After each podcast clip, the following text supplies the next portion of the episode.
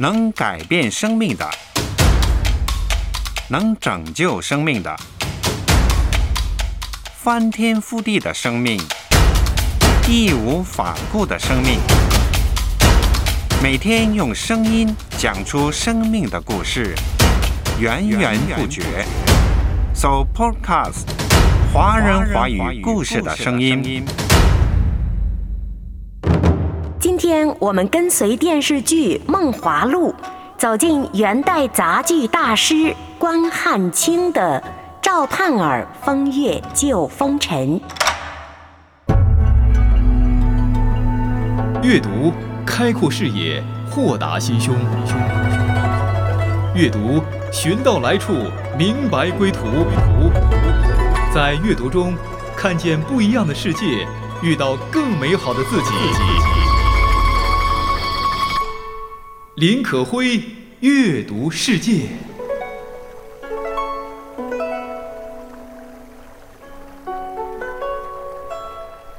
近期，刘亦菲、陈晓主演的古装偶像剧《梦华录》热映。电视剧的内容改编自关汉卿的杂剧《赵盼儿风月旧风尘》。当然了，电视剧的编剧在原作基础上大力增补内容。满足了一帮粉丝的热追。女人做生意本来就比男人更难。想要在东京立足，就不能软弱。女子贵自立，一旦想要依靠别人，就有了弱点。我是可辉，今天我们跟随电视剧《梦华录》，走进元代杂剧大师关汉卿的。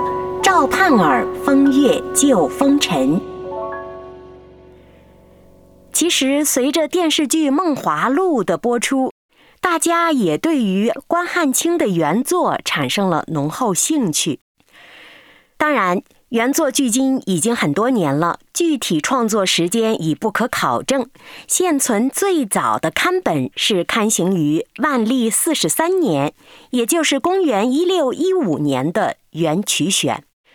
不过，当代古典文学研究家谭正弼在他的学术著作集第十二册中，详细的记载了这个故事。赵盼儿风月旧风尘，以下简称旧风尘。全剧总共四折，总体来说是关于女性智慧的喜剧故事，但是中间也蕴藏着古时。被屈辱的底层女性们的悲哀，也算是一部现实主义的作品。今天阅读世界，可辉跟大家走进赵盼儿风月旧风尘，大家可以一边听听解读原作，一边跟《梦华录》对比一下，看看你喜欢原作呢，还是喜欢《梦华录》的剧情呢？为什么呢？所谓风月救风尘，就是利用妓院中追风卖笑的风月手段，去解救沦落在风尘里的姐妹的意思。故事描画了汴梁妓女宋引章，受到了周同之的儿子阔商人周舍的欺骗。宋引章嫁给他之后，备受欺凌和摧残。只好偷偷写信求救于同行姐姐赵盼儿。赵盼儿闻讯之后，准备了花红彩礼前往郑州，依凭着自己的美丽和机智，盼儿赚取了周舍给宋引章的休书，从而救出了受难的姐妹，惩罚了无耻的恶徒。年轻憨直、未谙世事的宋引章，为了跳出火坑，经不起周舍甜言蜜语的引诱，决定嫁给这个坏蛋。而真爱宋引章的那个穷秀才安秀实，赶来告诉赵盼儿的时候，央求他前往劝阻。其实起初，赵盼儿听说宋引章要嫁给周舍，就立即表示反对。对于盼儿来说，他何尝不想早日从良，摆脱官妓这种悲惨的境地呢？但是他深知道从良是不容易的。他说：“待嫁一个老实的，又怕进士而难成对；待嫁一个聪俊的，又怕半路里轻抛弃。”这表明了他对现实生活是有着十分清醒的认识的。可以说，赵盼儿绝对是人间清醒的。长期处于屈辱生活当中，生活磨练了盼儿。使他具备了认识人和应付任何事变的能力。起初，他就一眼看穿了周舍这类浪荡子弟表里不一的虚伪面目。当宋引章向他叙说周舍对自己如何的殷勤，说到知重夏天打扇，冬天温被。出门时还亲自替他提领系、整钗环的时候，赵盼儿只是微微一笑，指出了这不过是嫖客惯用的伎俩。盼儿说：“尊一味是虚皮。”同时，他一针见血地揭露了周舍有狠毒的本质。你道这子弟情长甜似蜜。但娶到他家里，多无半载周年相弃之，早努牙凸嘴，拳追脚踢，打得你哭哭啼啼。由此，赵盼儿还发表了一番理论，论到做丈夫的做不了子弟，做子弟的做不了丈夫。这些清醒的认识，都表明了他对这些宦官子弟有着深刻的认识。对于人和人之间的阶层关系也非常的清楚，他知道这些子弟和他们这些官妓之间的关系从来没有真情，只不过是玩弄和被玩弄、压迫与被压迫的关系。人间清醒赵盼儿就从这一刻开始和周舍针锋相对，他反对宋引章嫁给周舍。这可以说是他和周舍斗争的第一个回合。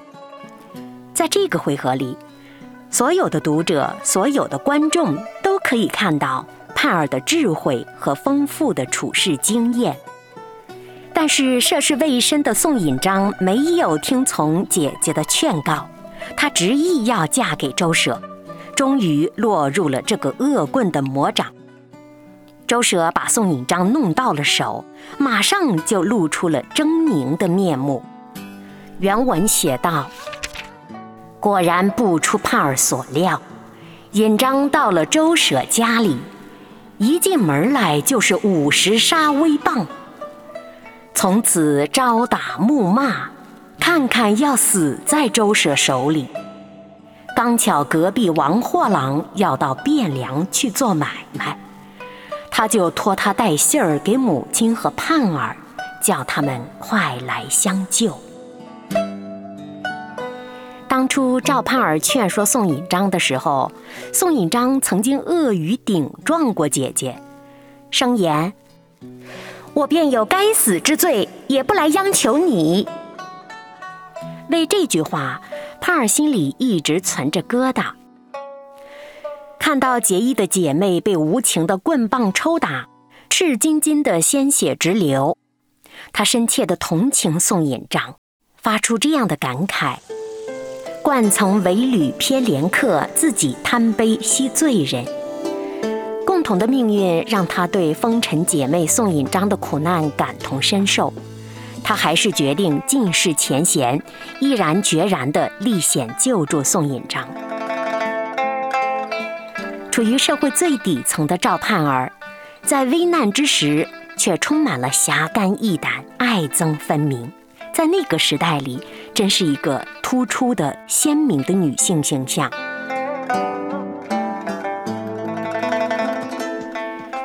在《旧风尘》整个戏中，赵盼儿和周舍是主要戏剧矛盾的双方，但他们的正面交锋到了第三折才正式开始。作者关汉卿有意在前两折先安排了赵盼儿和宋引章的矛盾，以展示他的思想性格。有了这两层的铺垫，后半部分便可以集中力量，用酣畅的笔墨来描写赵盼儿的奇谋异行，完成了整个的盼儿的独特的形象塑造。在《梦华录》这部电视剧当中，赵盼儿的扮演者是神仙姐姐刘亦菲，才貌双全。当然，这部电视剧对于关汉卿的旧风尘有诸多的改变。不变的是赵盼儿和周舍之间的矛盾和斗争。赵盼儿的对手周舍不是个容易对付的家伙。作者原写道。周舍在酒肉场中三十载，花心整照二十年，在这样的欢场里磨练得非常的皎洁。然而赵盼儿看准了这个花花公子是贪财好色的，于是抓住了这个短处，决定以己之长击彼之短。盼儿决定用风月的手段去制服周舍。为此，他精心地把自己打扮得花枝招展，并且带了衣物行李到郑州去找周舍。见到周舍，赵盼儿压抑住内心的愤怒，一席话五味皆全，使得周舍酥了骨头、麻了心脏，解除了戒备。接着，赵盼儿又故意挑起周舍和宋引章的矛盾。引来宋引章一记骂殿，在这样的时候，周舍已经在不知不觉间落入了盼儿精心设计的圈套。盼儿趁机让周舍休掉宋引章，周婶一口答应了，但是内心里他仍旧是个狡猾的家伙。为了防止煎蛋两头脱，他心里想着。不把赵盼儿这头摇撼的实在，就不能轻易的放掉宋引章那头。可是魔高一尺，道高一丈，赵盼儿早有防备，以其人之道还治其人之身，以骗局反击骗局。周舍终于上当，宋引章拿到了休书，周舍发觉上当了，拼命抢休书。这是关汉卿的旧风尘全剧最为紧张的高潮一刻。剧中写到，周舍急急地追赶宋引章，追赶到了又骗他，说休书是假的。原文写道：休书上手模印儿该有五个指头，哪里有四个指头印儿的休书呢？尹章急忙取出休书来看。这一下就给周舍一把抢去，咬在嘴里咬碎了。宋尹章不由得害怕起来。可是盼儿却机敏地说：“别怕，咬碎的是假休书，真修术我早就藏起来了。”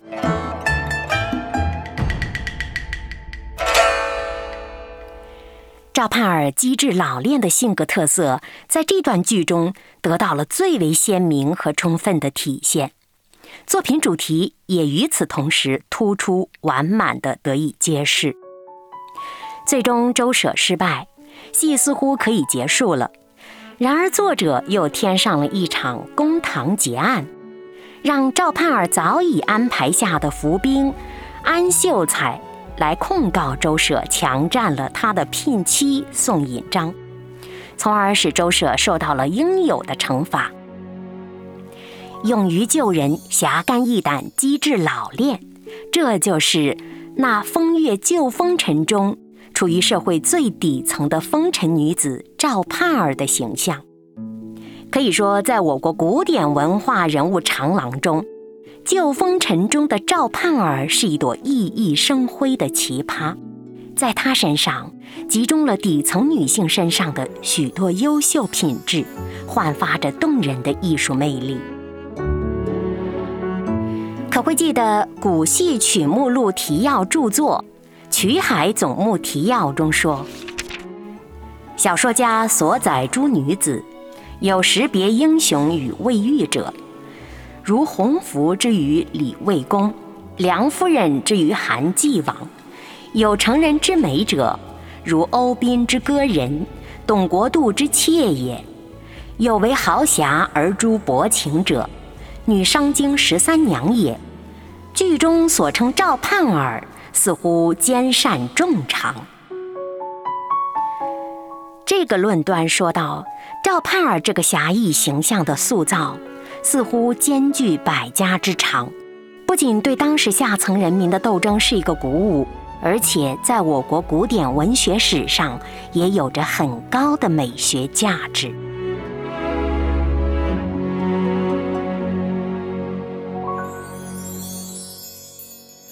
有一种萧瑟的模样。似月光落在离人的心上，与江河如何相望？风吹过岁月的熙攘，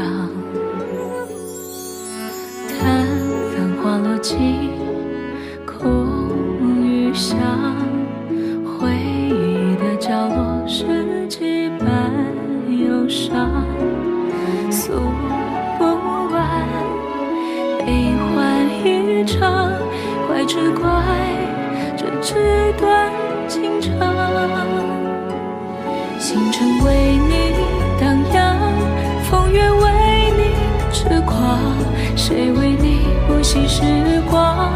等地老，等天荒，等某天再回望，笑看所有沧桑。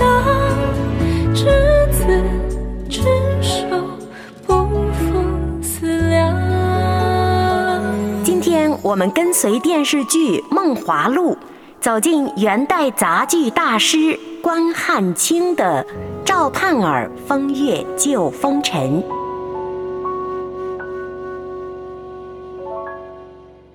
古装偶像剧《梦华录》引起了大家的热议，那可谓是火得一塌糊涂。电视剧扩充了太多内容，跟原作差别很大。在阅读上，我们还是遵照着阅读原来的经典。不过也看到了，改编也没有改变大概的主题，那就是古时代底层女子智慧救人的故事。女主角赵盼儿有颜值、有本事，洞悉世事人心，侠肝义胆。她不仅救了姐妹宋引章，还改写了我国古代文学作品中不幸的妓女的形象。有不少作家以动人的笔触描绘过底层妓女们血泪斑斑的生活，令人心酸的身世，比如白行简的《李蛙传》，话本小说《卖油郎独占花魁》等等，他们都从不同程度体现了青楼女子的悲惨遭际。但这些作品大多是哀其不幸，怒其不争，很少描写到这些女子的坚强反抗和斗争。只有到了关汉卿的笔下的赵盼儿，才真正展现了这些女子苦楚、屈辱、挣扎和抗争的美好灵魂。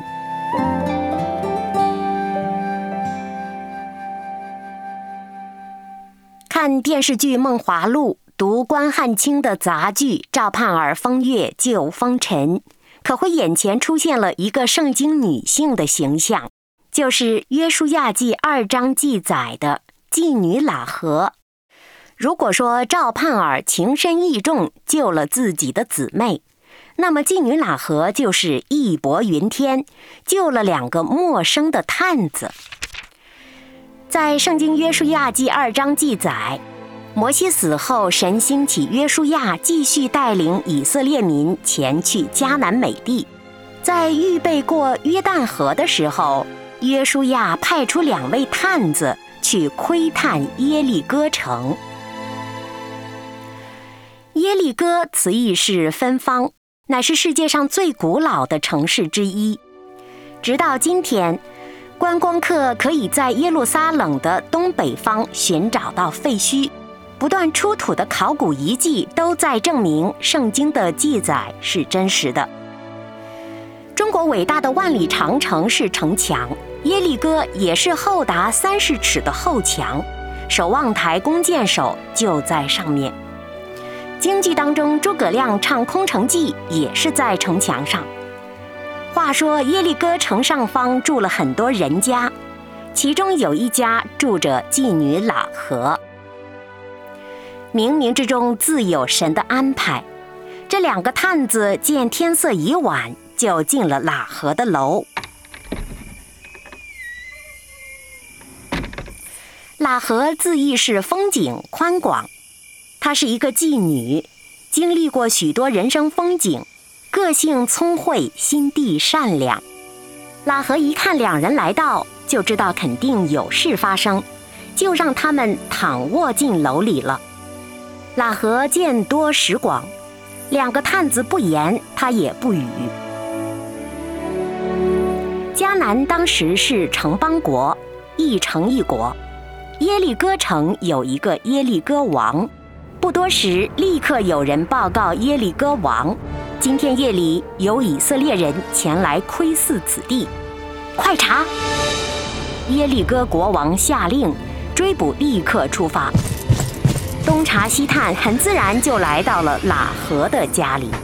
圣经记载，耶利哥王打发的人一见喇合就问：“那来到你这里进了你家的人要交出来，因为他们是来窥探全地的。”可是喇合非常的机智、聪明地说：“那人果然到我这里来了，他们是哪里来的，我却不知道。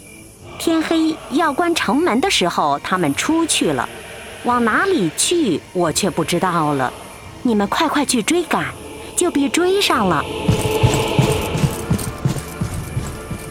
喇合巧妙地骗走了耶利哥王派来的追捕，然后他急忙上了顶楼，打开天窗说亮话，对约书亚派来的两个探子说：“我知道你们是以色列人，我也知道耶和华神已经把这地赐给你们了。”并且因你们的缘故，我们的心都消化了。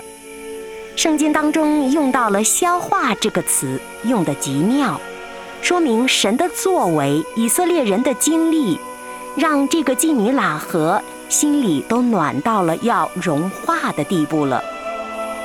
两个探子吃了一惊，狐疑地望着喇合，意思是说：“你怎么能知道呢？”圣经记载，喇合说。因为我们听见你们出埃及的时候，耶和华怎样在你们面前使红海的水干了，并且你们怎样带约旦河东的两个亚摩利王西红和噩，将他们进行毁灭。我们一听见这些事儿，心就消化了。耶和华你们的神本是上天下地的神。可见妓女喇合的心中是真真实实的相信耶和华神的。这两个探子看妓女喇合说的真诚，也便相信了他。那妓女喇合顺口就请求：“我今天帮助你们，你们也要恩待我父家，并且要给我一个实在的证据，要救活我的父母、弟兄、姐妹和一切属他们的，拯救我们的性命不死。”意思是，等到攻城的那一天，你们要保护我的全家人。两个探子也同意了，并要求喇合在军队攻来的时候，在窗户上系上一条红线，并且要求他的全家人不要出门。喇合守信，遵守诺言，如此，他用自己的信心和顺服拯救了一家人。在战争中毫发无伤。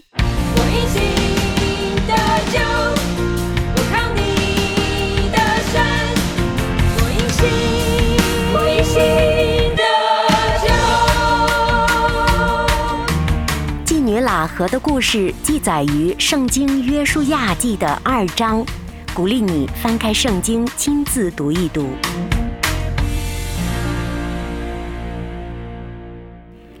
拉合的生命没有改变，他心底里有着坚固的对上帝的信心。许多基督徒日日求上帝保守全家，就像喇合所求一样。如果也能有喇合的信心，那么上帝的允诺必会超过我们的所求所想。后来，妓女喇合脱离了妓女的生涯，嫁给了撒门，生下了波阿斯。波阿斯是圣经中的谦谦君子，路德的丈夫，他温柔体贴。娶了路德之后，生下了俄贝德，这就成为了耶稣的祖先。这记载于圣经的马太福音第一章耶稣基督的家谱中。妓女喇合的举动在雅各书中被称赞为是异行。在希伯来书的信心一章中，则记载他因着信，曾和和平平地接待探子，不与那些不顺从的人一同灭亡。对于这样有信的人，神给他们预备了更美的事。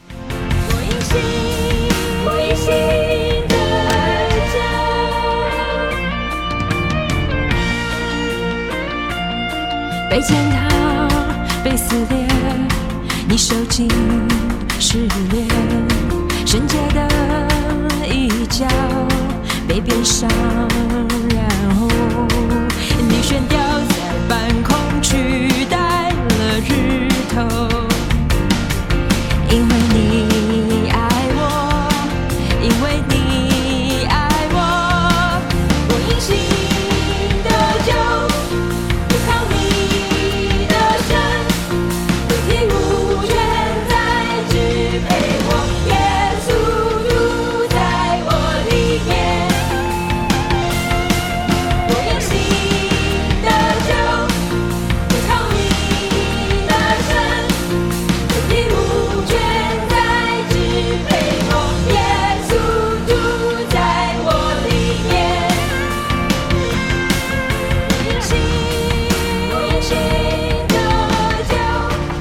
持人可辉，欢迎收听《阅读世界》。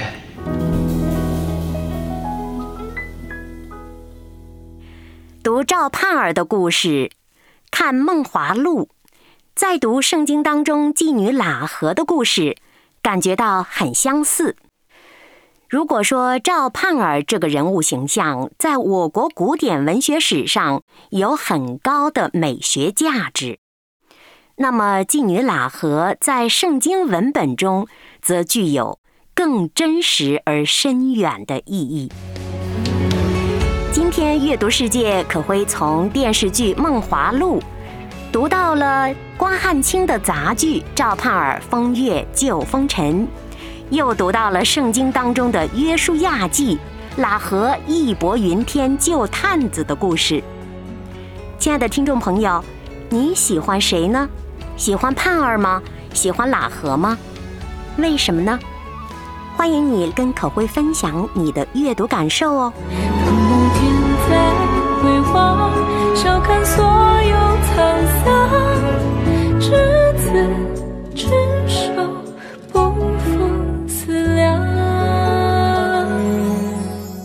我们之前在钱塘能名噪一时，万一我们在东京做茶坊，也能风风光光呢？姐姐们，这里是东京，没那么容易。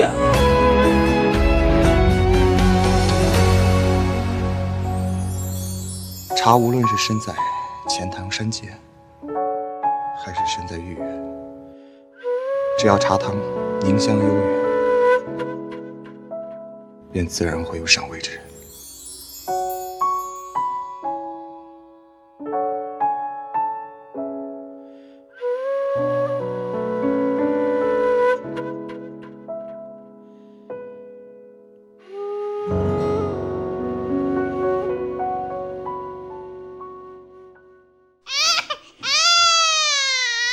Supercast，华人华语故事的声音。